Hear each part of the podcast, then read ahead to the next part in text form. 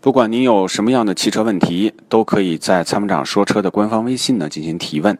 请关注参谋长说车的官方微信“参谋长说车车友俱乐部”。嗯，好，那我们继续来，有请热线上还有一位李先生啊，在等待。那我们马上来。那李先生您好，在线吗？你好，哎，您电话已经接进直播室了，有什么样的问题请讲。呃，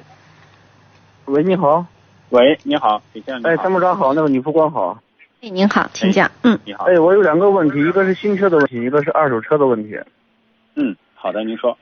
嗯，新车我看了，国产车我看了一个那个长城 VV 七和那个领克的零一，那个合资车我看了一个那个斯柯达的柯迪亚克，还有个大众的途观 L，嗯，还还看了个别克的那个昂科威，好，领领克克还还没没上上市，对对对，呃我我觉得就是说我们没必要去，呃，就是说预见它一定是质量特别好，技术特别新，不出毛病，啊，这是不可能的。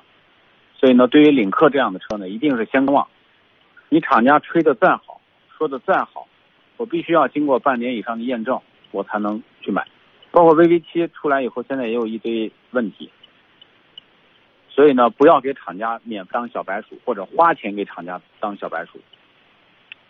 嗯，好的，啊，好吗？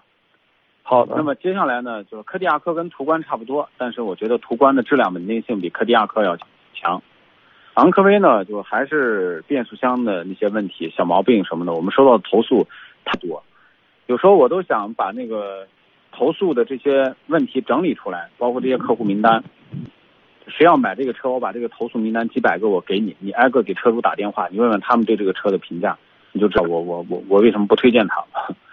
哦，好的，啊。那参谋长途我观还啊想问一下，对，嗯，嗯，如果说跟柯迪亚克同级别的，除了日系车以外，你还能帮我推荐一两个吗？五零零八和四零八可以看一下。啊，五零零八是吧？嗯，好的。那我还有一个问题，就是那个，如果说我三十万左右的话，我想买一个二手车，您帮我推荐几款？是这个这种 SUV 吗？对对对，SUV。三十万左右的这个二手车，就是主要是以这个一些豪华车的入门级为主，比如说奥迪 Q 五，那多死了，对吧？三十万左右可好选了还有那如啊，沃尔沃的 x C 六零太好选了，就这个价位，你到二手车市场，三十万左右，你买买个四五年左右的这种这种车多得很，特别好买。那奥迪 Q 五，你说能买不？他不是说年份长了以后烧机油吗？对啊，就是烧机油啊，烧机油没事儿就加机油呗，每一千公里、两千公里加点机油，然后隔个几万公里，如果坏的不行了就就修发动机嘛。就说这个这种车呢，四五年以后，基本上你买着它就是修着、开着、学开着，就是这样。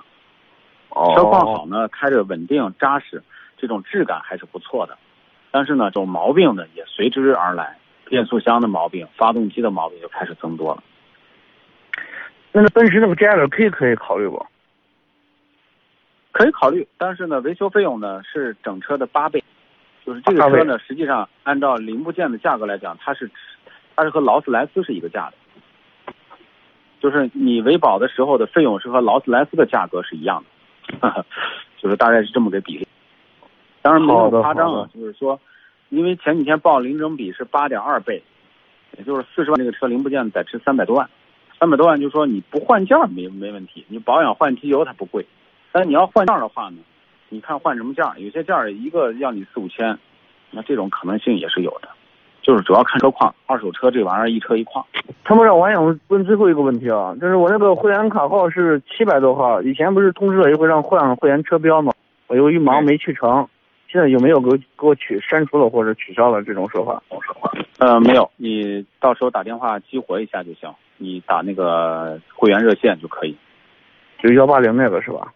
呃，不是四零零零二九六二六二，你打这个电话，好的，好的，哎，就会员专线，或者在微信公众号底下你可以找，都可以，好吗？嗯，好的，谢谢啊，嗯，哎，没事儿，好，再见，拜拜。嗯，好，再见。